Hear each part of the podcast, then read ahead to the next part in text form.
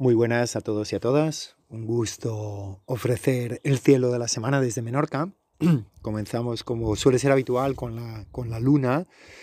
Esta semana que es muy propicia para la observación del cielo profundo debido a la ausencia de contaminación lumínica.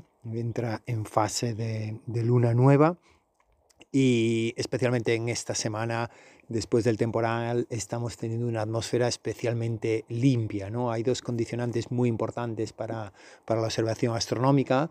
Uno se llama el SIN y otro se llama la transparencia. ¿no? Estos días, después de, de, haber descargado la atmósfera, estamos disfrutando de uno de los mejores cielos de, de invierno ahora mismo por, por la limpieza que tiene ahora mismo la atmósfera, la ausencia de, de partículas en suspensión y, y, esa gran transparencia que hay, ¿no? que impide que haya mucha refracción eh, por esos cristalitos, esos polvos, esos minerales que hay en suspensión y, aparte pues el cielo del invierno que la temperatura, el frío realmente hace muy muy especiales las, las, las noches, ¿no? En, en, diferencia sobre todo aquí en un clima mediterráneo, caluroso en verano y con, mucha, con mucho calor, ¿no? En el que hay pues calima del mar y, y nada comparable la verdad a, a, a la observación del cielo de invierno en mi opinión y también por el menú que ofrece. ¿no? Eh, estos días la luna nos permite ver eh, muchos objetos de cielo profundo, algunos pues, pues son muy destacados, ¿no? como es la estrella Sirio, ¿no? la más brillante que podemos ver aquí, que está ya pues ganando altura, ¿no? que se va aproximando a, su cenit, pero que básicamente es todo un espectáculo verla mm, ahí debajo de Orión eh, y muy cercano pues a un, cúmulo que queremos destacar hoy, que es un cúmulo que se llama M47, MESER 47, un cúmulo que está muy cercano, más o menos en dirección a las 8 eh, y como ocupa como todo, todo el largo de, grados de una luna llena, es un cúmulo abierto, lo cual quiere decir que hay muchas estrellas jóvenes ahí, no es un cúmulo muy profuso, hay unas 50 estrellas, se puede ver a simple vista, pero sobre todo recomiendo con, con prismáticos, sobre todo primero localizar los objetos con prismáticos, prismáticos poco potentes a partir de 8 aumentos, incluso algún prismático marino de 7 aumentos ya daría para localizarlo. Eh, con ayuda de alguna aplicación, más o menos, ya os digo, muy cercano a la estrella Sirio, que es muy fácil de localizar, y ahí pues hacia el sureste es fácil de, de, de, localizar y de visualizar estas estrellas uh, azules, por lo tanto jóvenes, de mucha intensidad, están en, eh, quemando energía a, a, tope. Está en la constelación de, de Popis, de, la popa de, este mítico constelación antigua que era el Argonavis, ¿eh? que después se disgregó en varias y, y, bueno, están, están lejos, realmente están a 1600 años luz, pero insisto, visibles a, a simple vista y muy cercanas, eh, si lo buscan en la aplicación, tienen al cúmulo también de M47, más antiguo, con estrellas más apagadas, más grandes, por lo tanto, mmm, algunas de color rojo que contrastan eh, con algunas de color azul y que hacen dos puntos de observación fáciles para el iniciado, para que se inicia, eh, visibles a simple vista, visibles con poca instrumentación y, bueno, todo un lujo de, del cielo de, de, de invierno, ¿no?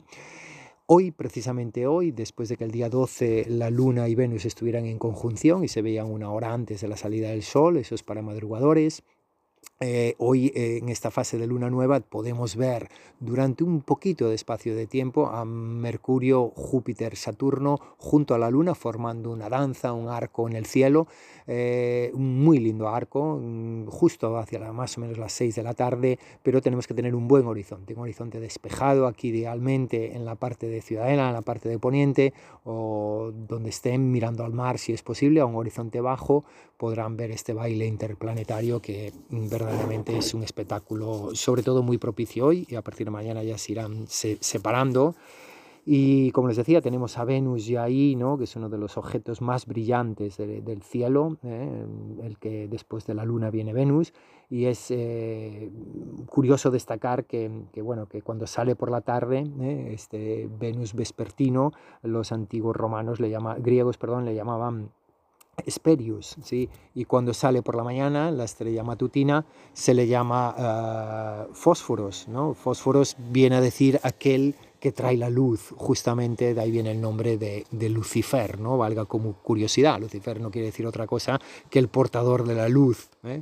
La luz sale por levante, sale por el este, y ahí brillará cerca de una estrella también espectacular de la constelación de, de Escorpión, una constelación reina del verano, pero que podemos ver a esas horas todavía en el cielo de invierno, junto a su estrella más destacada, que es Antares, que es el corazón de Escorpión, que es una estrella roja, muy roja, muy, muy grande y muy antigua ya, por decirlo así, está en su fase casi terminal y que allí mismo eh, brillará como contraste este blanco, blanco azulado que tiene, que tiene Venus en contraste de Antares.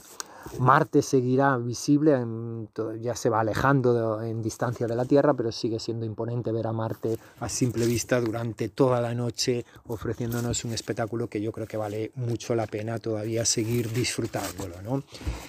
Y para cerrar, pues continuamos con lo que es el, cierre de la mitad que nos quedaba de, de lo que nos ofrece este 2021 a nivel astronómico y nos habíamos quedado allá en el mes de junio, ¿no? en el que viene un acontecimiento muy importante o muy destacado, que es un eclipse solar, ¿eh? un eclipse anular, ¿eh? un anillo de fuego, no visible desde latitudes em, del sur de Europa, pero sí desde Canadá, desde Groenlandia, desde Estados Unidos, perdón, desde la eh, Unión Soviética y sin embargo el disco de la luna será demasiado pequeño, por eso es anular para cubrir todo el sol, así que mm, se lo hará de manera parcial y también será visible eh, desde Asia y parte de, Estados Unidos.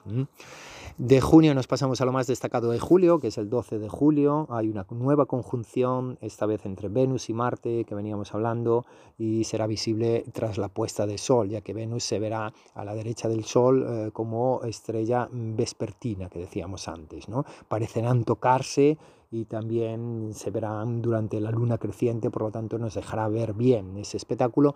Estará la luna allí cerquita, pero apenas emitirá luz, por lo tanto será una tremenda oportunidad para la astrofotografía y va a ser será similar a esta conjunción que hemos vivido a finales del 2020 entre los dos gigantes gaseosos Júpiter y Saturno.